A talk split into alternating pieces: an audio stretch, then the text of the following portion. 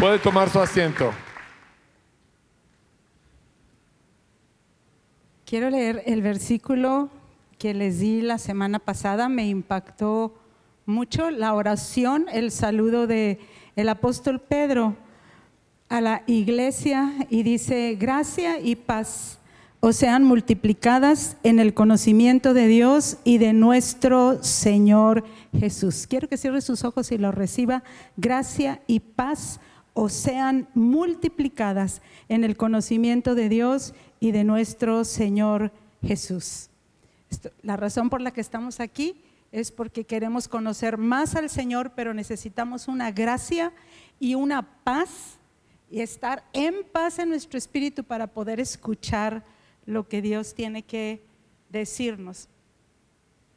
Yo nada más quiero este, compartir con ustedes, porque ya nada más me falta que se me aparezca un ángel, ya nada más, para, para decirme, para confirmarme la palabra que les compartí, que les hemos estado compartiendo de alguna manera en estos días sobre lo que necesita la iglesia más que nunca en este momento para poder salir de donde estamos.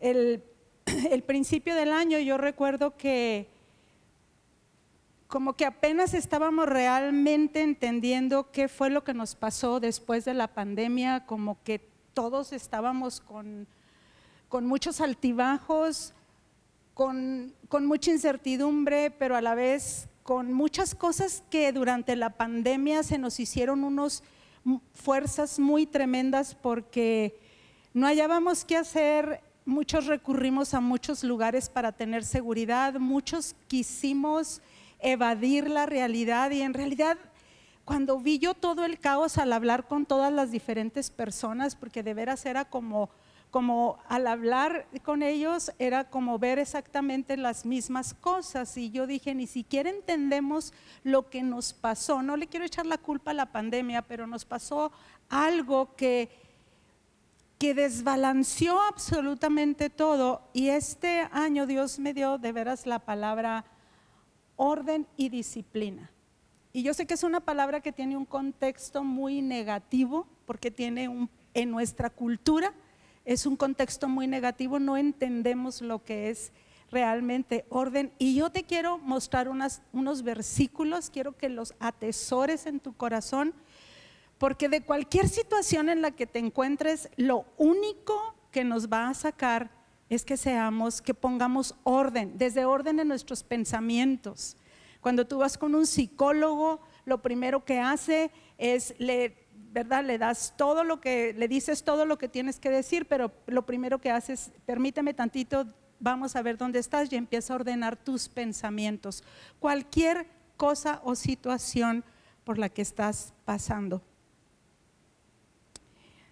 Y esto lo tenía escrito desde, aquí tengo la fecha, desde el 27 de agosto, perdón, desde, desde noviembre la vida no empieza hasta que orden empieza. Y esto lo vemos nosotros en Génesis. Dice que la tierra estaba desordenada y vacía en Génesis 1, para aquellos que no conocen bien el, versículo,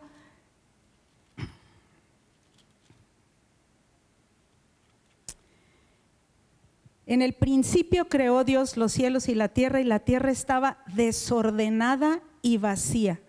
Y las tinieblas estaban sobre la faz del abismo y el Espíritu de Dios se movía sobre la faz de las aguas.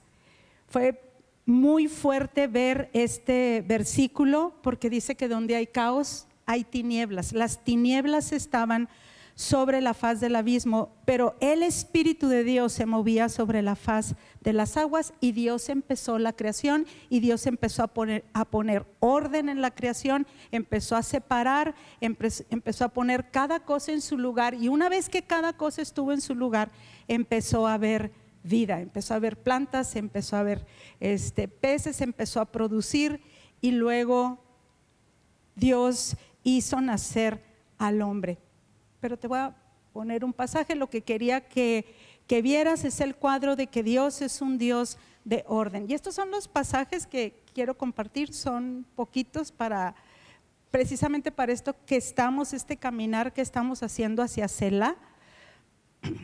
Y está en el Salmo 50, 23.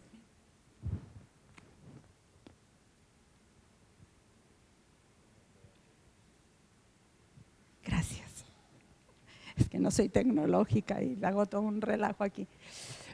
Pero Salmo 50, 23. Fíjese lo impresionante que es el orden. Dice, el que sacrifica alabanza me honrará. Y al que ordenare su camino, le mostraré la salvación de Dios. O sea, no vamos a, a, entender realmente lo que es salvación si nuestros caminos no están ordenados. La salvación viene cuando tú empiezas cuando tú empiezas a decidir lo que es el arrepentimiento, cuando tú te arrepientes, cuando tú dices lo que yo estaba haciendo estaba mal, pero ahora yo quiero ordenar mi camino delante del Señor. Y ahí es cuando se muestra la salvación de Dios. En Colosenses 2.5 hay otro versículo muy fuerte.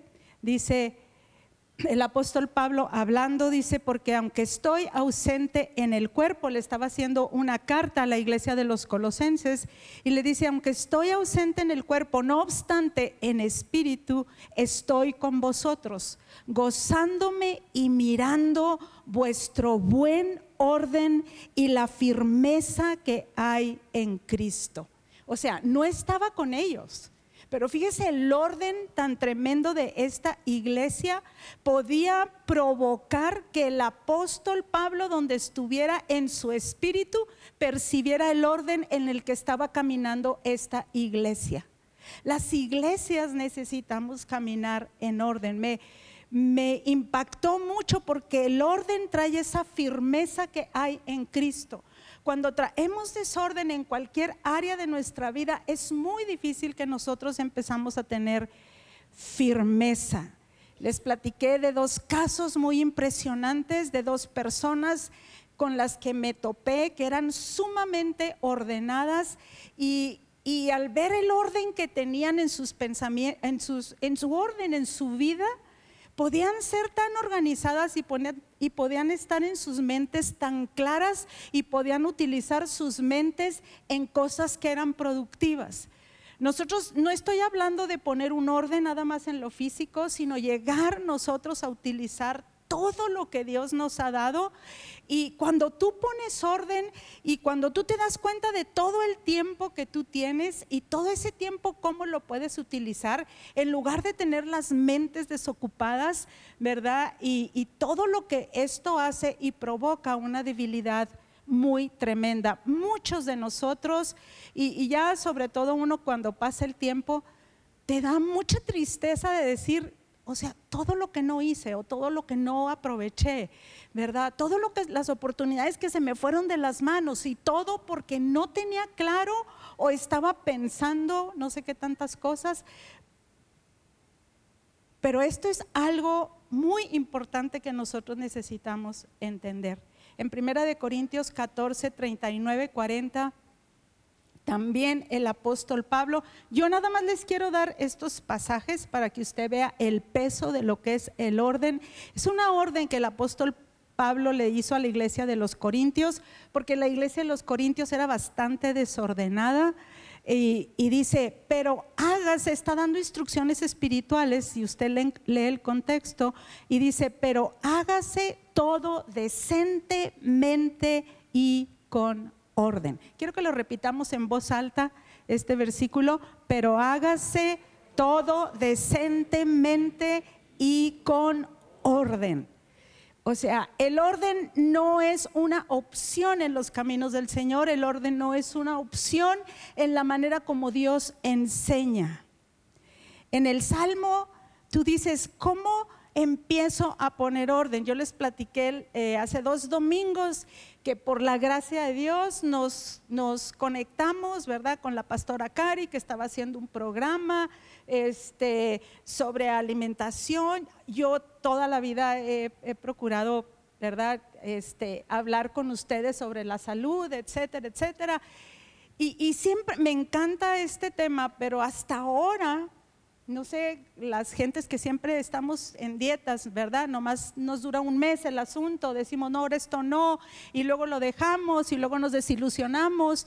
Pero esta cosa cuando nos la explicaron, o sea, fue tan, tan fuerte, no por el orden, sino por, por darme cuenta de lo que el Dios nos había dado en nuestro cuerpo, porque el cuerpo es una maravilla hay veces que oímos cosas y ni siquiera entendemos de qué se trata el cuerpo ni los efectos que tiene la alimentación en nosotros, en nuestras emociones, etcétera, etcétera. Pero no ese es el punto, sino que el punto fue que cuando empezamos a hacer este orden, o sea, fue muy fuerte. Y le voy a decir por lo cual yo creo una cosa, cuando empiezas a ordenarte en algo y empiezas a obedecer en algo, y de veras empiezas a obedecer como, como está ahí, te sucede un cambio del chip muy tremendo. Y de veras no, no, me, no tengo interés en, ¿cómo se llama?, en, bajar de peso ni nada de eso, sino, sino como sin una salud buena tú ni siquiera puedes reaccionar bien a la vida. O sea, todo, todo te afecta. Y así es en todas las áreas de la vida, si tus finanzas están mal, ahora que el pastor está dando la, la clase de finanzas que yo espero, espero que todos la podamos tomar, no porque tengas problemas económicos, sino porque ni siquiera tenemos idea delante de Dios lo que es manejar el dinero, lo que es la mayordomía. Hay una diferencia cuando entiendes lo que es manejar el dinero. Entonces han estado eh, no para sacar a la gente de deuda, sino para ordenarte aquí y para entender todo la maravilla que es que tú te hagas responsable de tu cuerpo, responsable de tus finanzas, porque eso es como Dios quiere que funciones, que funcionemos. O sea, con un orden en nosotros. Y cuando hacemos caso, y déjeme le digo algo, esto es lo que me he topado. Eh, lo leí en un libro, disciplina si, si, yo te cuento, es que mira, esto nos va a sacar de donde estamos, esto te va a mejorar la salud. Sí, sí, sí, sí, ¿verdad? Todos decimos que sí. Ok, pero empezamos el caminar, ok, pero lo vamos a hacer. La disciplina te pone un camino muy estrecho y entonces todo tu ser salta, ¿verdad? La, ponerte en disciplina o en un orden está totalmente contra, contra todo lo que es este, lo que es este mundo. ¿Sí me explico? ¿Por qué? Porque todos estamos acostumbrados a hacer las cosas como queremos. Todos decimos, no, yo eso, ¿para qué? Etcétera, etcétera. Pero te tienes que dar cuenta, o sea, nos tenemos que dar cuenta de todas esas cosas. Yo les platiqué que toda la gente, algunos de los maestros, pues les ha cambiado la vida, nos ha cambiado la vida. Empezaron, me encantaba ver algunos de, los maestros de la escuela que dijeron, lo voy a hacer así, tal cual como está, voy a poner atención en esto, no que pones atención y, ah, no, pero en Google decía no sé qué y, y ya se te va, ¿verdad? Todo aquella cosa que tenías. Pero la maravilla de poner orden y la maravilla de ver a la gente que no necesitas estar empujándola, sino que todo el mundo dice, esta es mi responsabilidad, mi cuerpo es el templo del Espíritu Santo, eso dice la Escritura, es el templo del Espíritu Santo. No lo podemos usar a nuestro antojo, ni en nuestras emociones, ni en nuestra mente, ni en nuestra boca. Es, es este santuario. Quiero que cierres tus ojos y quiero que pienses en tu cuerpo. O sea, este es el santuario que Dios te dio, a través del cual tu cuerpo sostiene tus emociones, sostiene tu manera de pensar, sostiene tu entendimiento. Y te lo dio el Señor y tú y yo vamos a tener que dar cuentas de lo que hicimos con este santuario. Y fíjese, bien tremendo, porque hay una hay una reprensión muy fuerte de parte de Dios que dice, y el que destruya el templo del Espíritu Santo, Dios lo destruirá a él. Está en Corintios, no tengo la cita ah, exacta, pero si alguien me lo busca, Joel es el que rápido ahí, gracias a Dios por los tecnológicos. Este, pero volteamos la, página, no nos gusta entender esos pasajes, o sea, los pasamos, ¿verdad? O sea, ¿a poco Dios me va a destruir? O sea, pero es tan sagrado tu templo, yo, yo vi la complejidad, todos, todos hablamos de Primera de Corintios 3.17, si la ponen en las pantallas. Y cuando empecé a ver y, y bien y es una complejidad inmensa, simple y sencillamente todas las proteínas que entran en juego, todas las gracias, las mitocondrias, las no sé qué tantas cosas, nada más para que tú y yo tengamos salud. O sea, es una belleza, yo me quedé maravillada y yo dije, y lo tratamos el cuerpo, es a lo último que le ponemos atención, pero no es mi tema ese, sino que mi tema es cuando empiezas a poner orden en alguna cosa, todo se te empieza a ordenar. Yo estoy viendo lo de las finanzas, ¿verdad? El pastor está enseñando cómo gastas el dinero, cómo gastamos el dinero. muchas veces lo gastamos por impulsos, porque estás atiburrado así de en, las redes o, en donde sea que te mereces esto, te mereces lo otro, y ya cuando menos piensas, no tienes ese orden y te vas y verdad, hay gente que con compras compulsivas, etcétera, etcétera, etcétera, no saben qué gasta, no saben qué tiene. Y todo eso no nos permite escuchar la palabra. ¿Sí me explico? Y, cuando tú ves y cuando ves el, la forma de pensar de Dios y el por qué te hace mayordomo y el hecho de que tú ahora puedes ser mayordomo de tu dinero y puedes ser generoso y puedes dejar de pensar en cómo resuelvo mis deudas y lo que quiero y ahora puedo vivir de una manera diferente. Pero esta manera de pensar te va liberando en una manera muy, muy fuerte. Y mira, algo que es sumamente importante que vamos a empezar a hacer ahora, en este tiempo. Ayer conocimos un, vino de visita un pastor joven y yo estaba muy impactada de su testimonio porque los ves, ¿verdad? Y dice, nos empezó a platicar de cómo él era disléxico. Dice, hasta los 22 años yo no sabía leer. Este, imagínese 22 años eh, en su carrera en el TEC de Monterrey y no sabía leer. Pero dice que a causa de no saber leer, de, no leer bien, él desarrolló otras cualidades muy fuertes que fueron, fue muy relacional él, etcétera, etcétera. Y me platica cómo él hace algo y se le conecta el cerebro, impresionante. Y ahorita es, este, pues... Eh, nos comentó que cuando él ya estaba, ya un joven grande, este, analfabeta, eh, y sabía trabajar, pero no sabía leer un texto. Y dice, y me dio por jugar fútbol americano, dice, y el fútbol americano me salvó la vida. Porque ahí tuve que aprender diagramas y ahí tuve que aprender este, estructuras y, y cómo ordenábamos a los equipos y tiempos, etcétera. Y, y me salvó la vida porque fue el primer lugar donde yo pude empezar a concentrarme en algo me, impactó mucho, por eso le digo que ya no me faltaba que se me apareciera un ángel, porque esta es la tercera persona que encuentro así con estas cualidades de orden tan fuertes y buscando orden en su vida. Y luego dice, es que yo, a, pastora dice, yo aprendí tres cosas en el fútbol americano. Dice, aprendí honra, porque tenía que honrar a todo el, equipo y las, su entrenador, a su equipo, las reglas del juego, etcétera. Dice, aprendí orden y aprendí disciplina. Tres cosas y eso hizo que su cerebro se empezara a conectar. ¿Cuántas veces nosotros tenemos de que no, yo ni me concentro y que ni, ni quiero leer porque ni voy a leer porque aquí y allá? Y qué impresionante es este poder que Dios puso en el orden, porque Dios es un Dios de orden. Nada más comento brevemente, este muchacho tiene 33 años, tiene por lo menos tres empresas fuertes y pastorea una congregación de 400 miembros. Y tiene cuatro hijos pequeños. Chiquititos, chiquititos.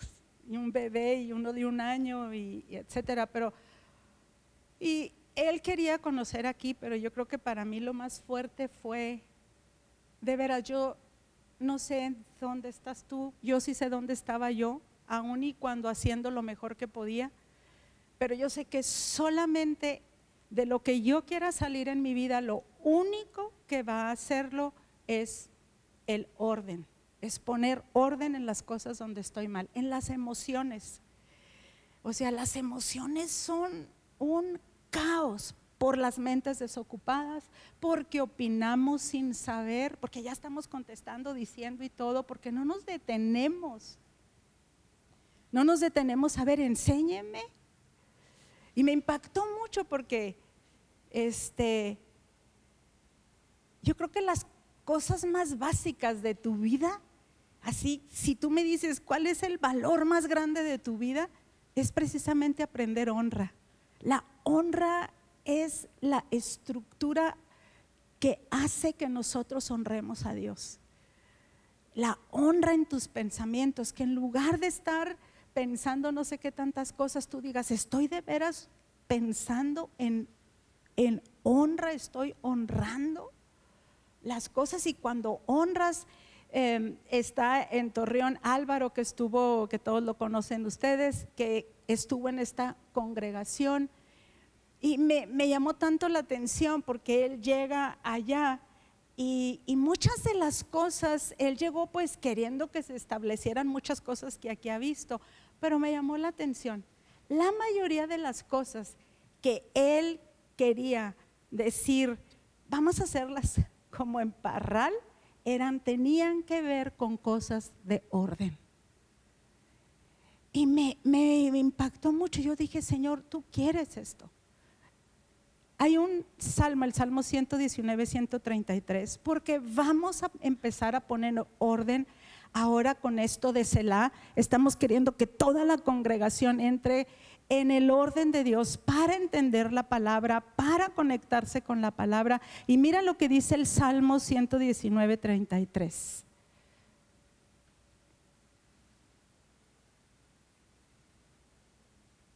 Ordena mis pasos con tu palabra. Tú quieres saber, ¿cuántos de nosotros hemos pasado crisis, sobre todo en este tiempo, que tú dices, no sé ni para dónde ir, no sé ni qué hacer? No sé si a usted le pasó o si le, le pasó en este año. Necesito que me levante la mano todos los que pasaron lo que yo pasé. Si que dices tú, ni siquiera sé para dónde, o sea, o sea, ¿cómo que hago? y dice, ordena mis pasos con tu palabra. Todo lo que vamos a ver en Selah, de esto se trata. Y quizás no te va a hablar como tú quieras, pero qué impresionante cuando tú en la mañana la palabra de Dios te calibra. Yo les he compartido que, que yo hice un trato con el Señor porque oía a un hombre de Dios que que explicó, él era una persona muy reconocida y en delante de miles de estudiantes dice, lo primero que yo hago es darle toda mi fuerza a Dios, todo mi pensamiento es para Dios. Dice, me tomo, bueno, él, él no lo dijo, me tomo un vaso de agua, pero dijo, mis mejores pensamientos, mi gratitud, no me acerco a la tecnología, todo es para el Señor. Y, y esto fue una rutina que yo empecé a hacer porque tu espíritu y el mío, lo único que los va a calibrar, que los va a poner en un orden, es cuando tú te conectas con la palabra. En Proverbios 20, 18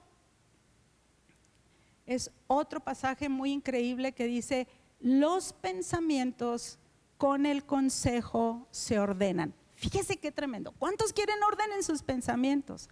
¿Cuántos quieren andar para arriba y para abajo este, que ni saben qué? O no utilizando su mente o no utilizando sus pensamientos. Dice, vamos a decirlo todos juntos, los pensamientos con el consejo se ordenan.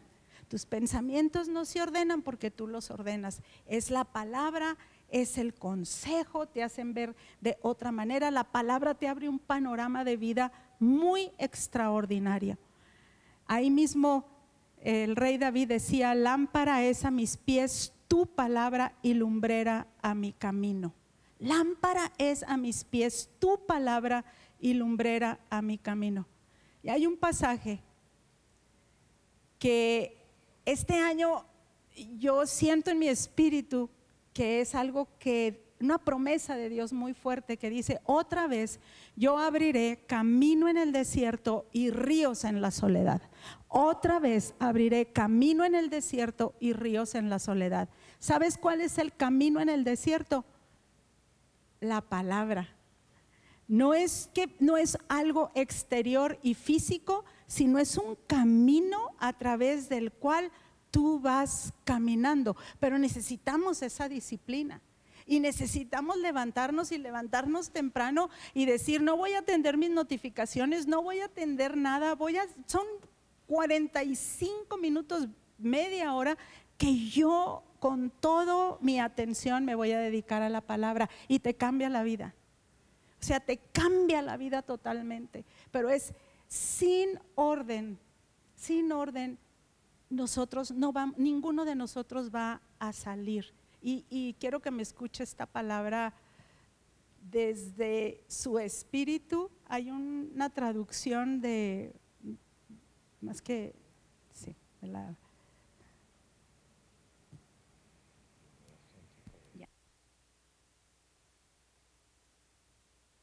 un pasaje que a mí me impactó mucho, que está completamente ligado a por qué vamos a hacer el devocional Selah. ¿Sí? Ah, para aquellos de ustedes que no se han enterado, a partir de hoy se está vendiendo aquí un sencillo devocional que nosotros hemos diseñado para que cada mañana tú tengas una lectura en la escritura y unas preguntas para meditar donde tú escribas las cosas que vas captando que Dios te va ayudando a entender de la escritura que lees.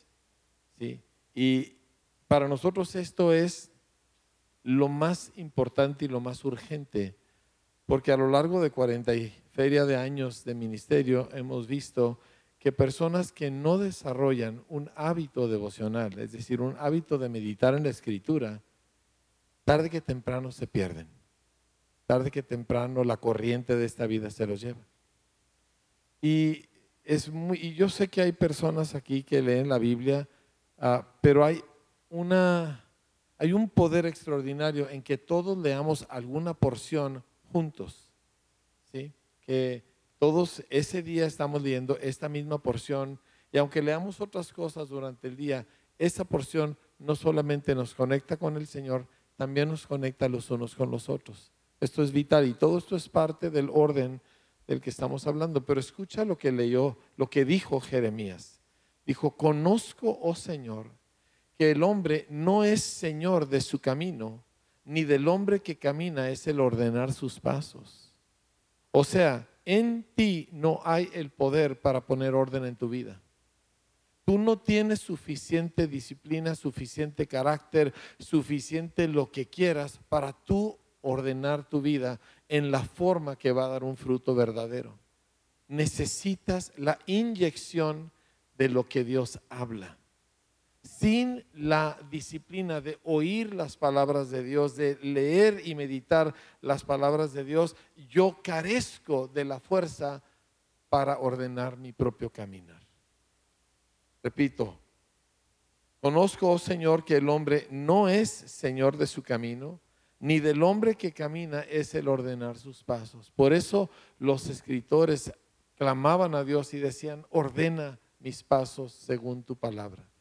O sea, a la medida que yo dejo que tu palabra anide en mí, esta provoca en mí cambios que ordenan mi vida.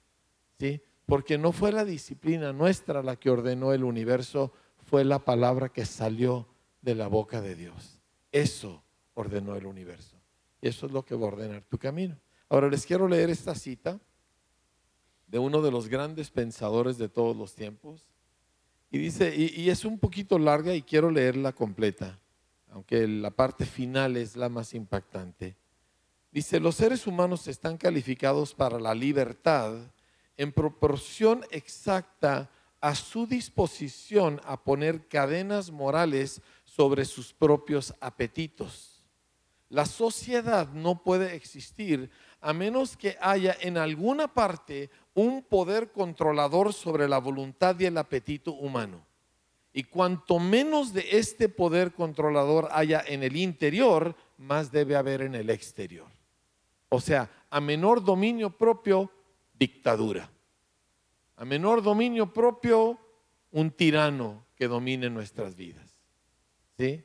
Y luego termina diciendo así, se ha ordenado en la constitución eterna de las cosas que los hombres de mentes intemperantes no puedan ser libres. Sus pasiones forjan sus cadenas. Wow.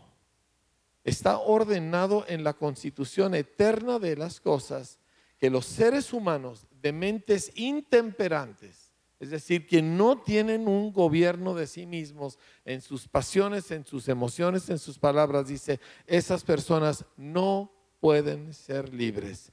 ¿Por qué? Sus pasiones forjan sus propias cadenas. Amados, orden no es por el gusto de cierta persona o porque en ciertas culturas les viene natural y a nosotros no. Orden es el principio de la vida no inició la vida en este planeta hasta que Dios lo puso en orden. Y no iniciará la vida del reino de Dios en nuestro propio caminar hasta que ordenemos aquellas cosas que están en caos. Eso puede ser tus cosas físicas. Y normalmente empezamos por lo físico, como Dios empezó por lo físico. Si lo físico está en desorden, lo demás también está en desorden. Si una persona tiene un caos en su recámara, en su automóvil, créame que sus pensamientos también son un caos. Si una persona ordena sus cosas físicas, esto empieza una cadenita de reacciones positivas que empiezan a ordenar otros aspectos de la vida. Ordenas tus posesiones, ordenas tu closet, tu automóvil, y luego empiezas a ordenar tus finanzas. Y esto trae una paz Miren, el curso de finanzas, ¿sabe qué es la cosa con la que más me topo? Que gente no quiere saber cuánto debe. No quiere saber. Y se mienten a sí mismos en las formas que ponemos, escriben alguna deuda, pero no quieren ponerlas todas, porque prefieren no saber. No, no, no, no, no, no, ¿verdad? Y, y nadie madura hasta que enfrenta la realidad, y nadie madura hasta que enfrentando la realidad toma control de ella. Y, y ese tomar control es ponerle orden. Así que enseñamos a las personas a voltear y ver y, a la medida empiezan a ponerle orden a aquello que parece imposible, encuentran que Dios interviene. Y Dios entra en la situación y aquello empieza a cambiar. Porque, porque uno empieza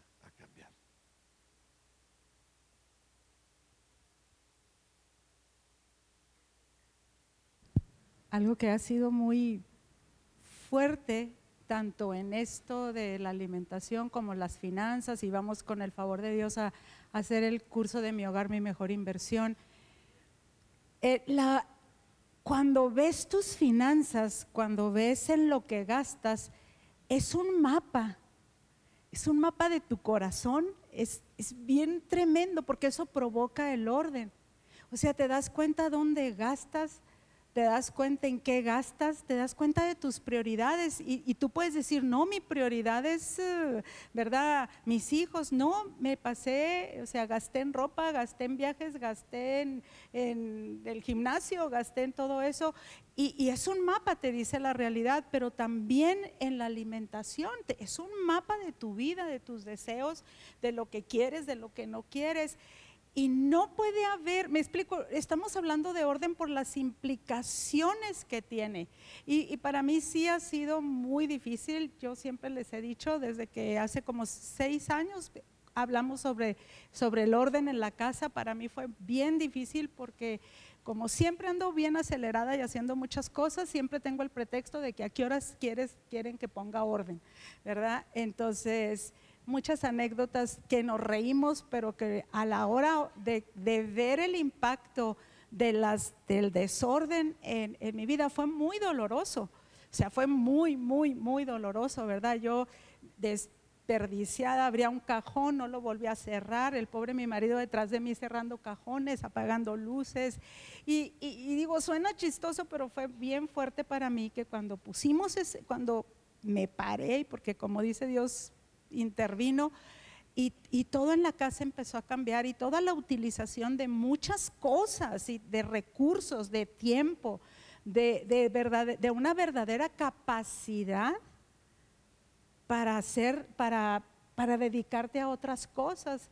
Yo les he contado de esta, de la señorita que conocimos en Guatemala, me impactó muchísimo, 35 años, impresionante, teóloga, no sé qué tantas carreras, asesora de teología, maestra de la universidad. Eh, ¿Qué más era? era una estucha de monería. Sí, ha sido directora de escuelas, este, e, editora, escritora de Editorial Vida con Lucas Ley, y, tú dices, ¿y a qué horas hizo, hace todo esto? Es simple y sencillamente por el orden. Y el orden te evita que andes pajareando y diciendo, ay, si yo tuviera esto, ay, si yo tuviera lo otro. O no tienes tiempo de compararte ni de hacer nada, sino de de veras decir, yo voy a hacer lo que Dios quiere que yo haga.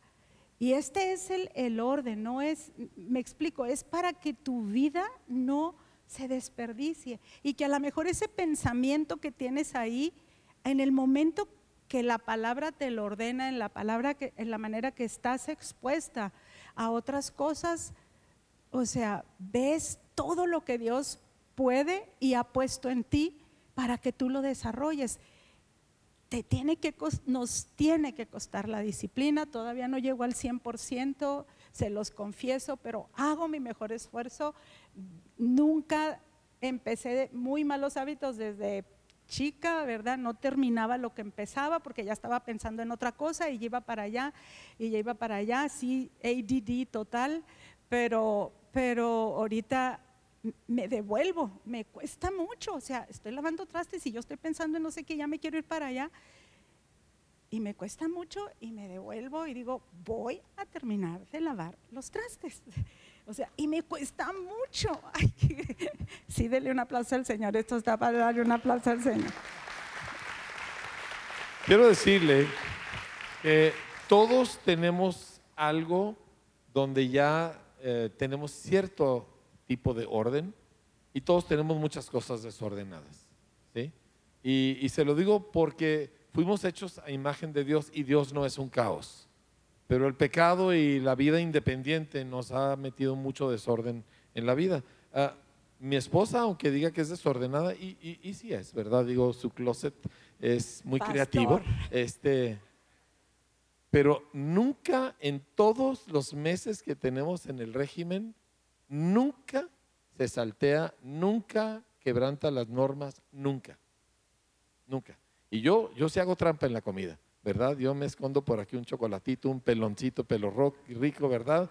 Y, a veces tenemos ahí eh, a la hora de comida y yo no puedo vivir sin el pan y, tenemos prohibido el pan.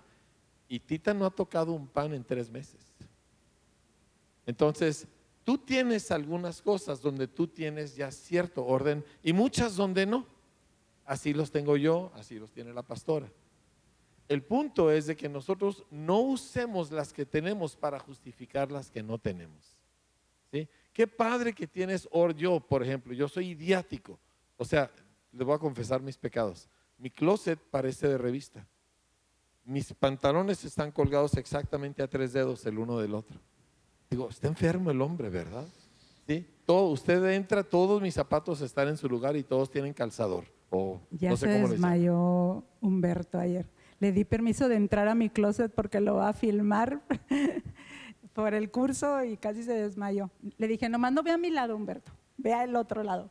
Pero, pero yo no he sido estricto conmigo mismo en la cuestión de la tecnología. ¿Me explico? Tita, mi esposa, inicia el día con su Biblia y un café que yo hago, porque yo hago mejor café que ella, es la, la, verdad. Pero el punto es que ella empieza con su Biblia y no con su computadora y no con su teléfono. Y yo no he sido tan estricto conmigo mismo como yo necesito hacer. Así que yo puedo decir, sí, pero yo tengo en orden todas mis cosas, sí, pero hay otras donde no lo tengo ordenado. No use lo que tiene a su favor para evadir lo que le falta. ¿Sí? Ahora, ¿cuántos culpables de este pecado vemos aquí? No, no, mejor, ¿cuántos inocentes de este pecado vemos aquí? Levante la mano si usted no hace eso. Entonces, un que otro. Un par de cosas adicionales, súper importantes acerca de esto.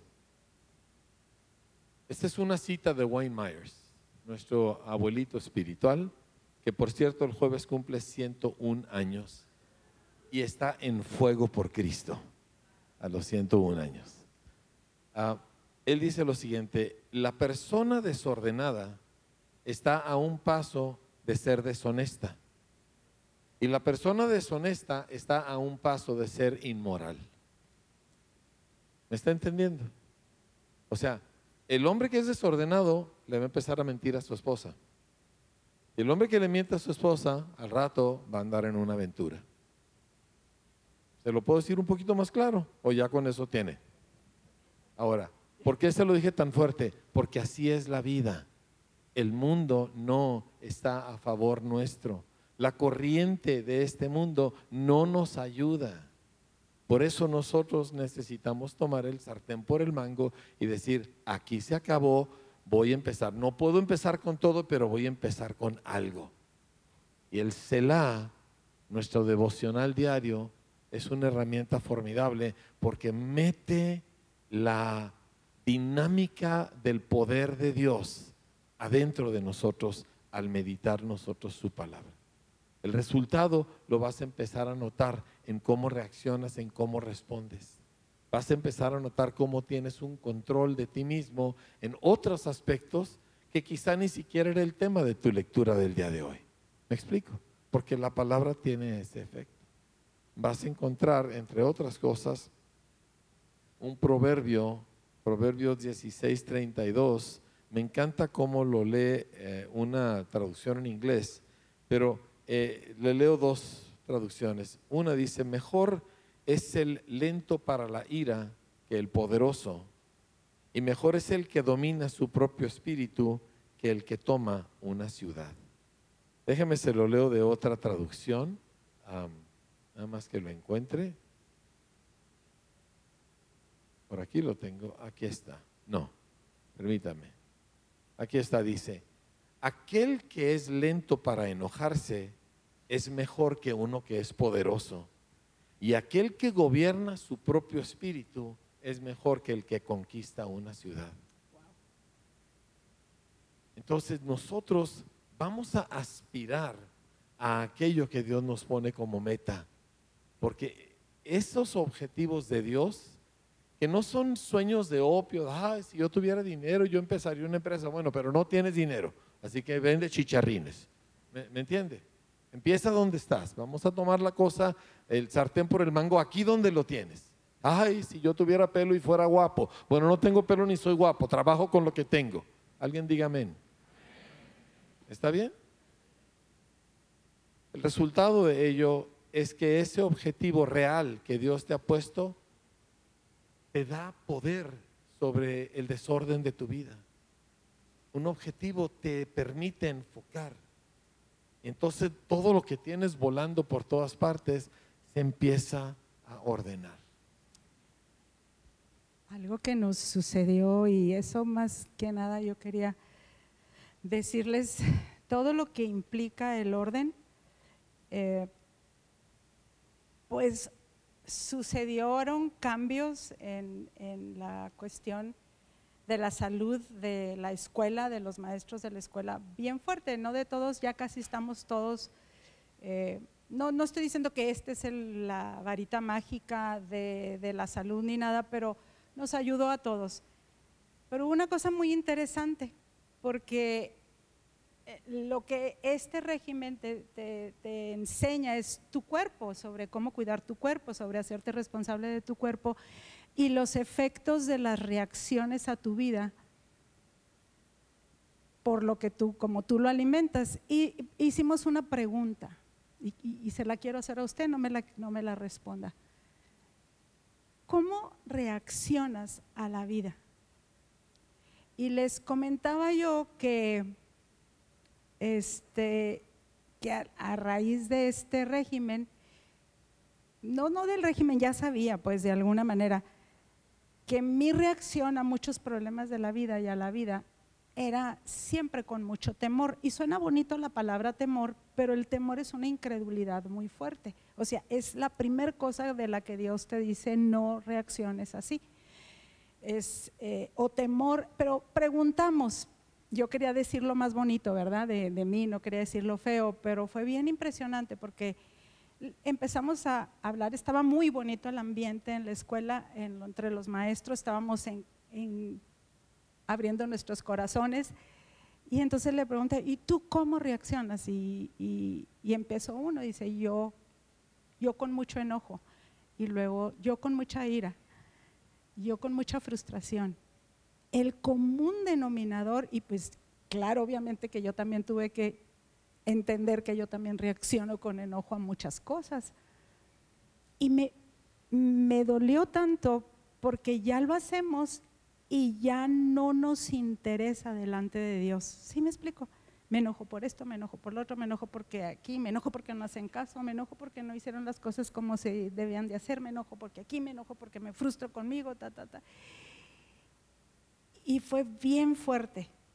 Este, y de todas las cosas, yo creo que ese día salí y le dije, Señor, necesitamos ordenarnos con tu palabra. Necesitamos saber que esto no es un permiso, nos sintamos como nos sintamos, no es una licencia para reaccionar a todo y tus reacciones hacen que tu vida, de tus reacciones afectas tantas cosas, no solamente a ti, a, tu situación. Y, por eso es tan importante el, el orden, el que tú digas, Señor, mis reacciones va a ser, como dice tu palabra, en toda bondad, en toda paciencia, que esa palabra yo casi casi la había borrado de la escritura, ¿verdad? ¿Cómo le hago en tu paciencia, en, en mí, etcétera, etcétera? Cuando el mundo se me viene encima y digo, ¿cómo le vamos a hacer? Y es un día a la vez, un día a la vez, un paso a la vez, entendiendo muchas cosas. Pero necesitamos, de veras, Ayer ya fue la cereza del pastel cuando me topé con este joven pastor que dijo, el orden fue para mí la salvación de toda la dislexia. Y, dice, soy un hombre que lee muchísimo. No sabía leer a los 22 años, terminó su carrera en el TEC de Monterrey sin saber leer. Dice, me costó muchísimo. Imagínense la capacidad que cada uno de nosotros tiene. Dice, ahora leo y leo y leo lente. No está desperdiciada su vida, ni su mente, ni su corazón. Y este es el llamado que Dios nos está haciendo a todos.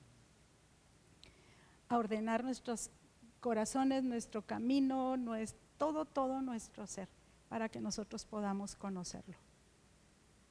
Y vamos a entrar a Selah con todo nuestro ser, yo le animo, le ruego por las misericordias de Dios, no acerque la tecnología.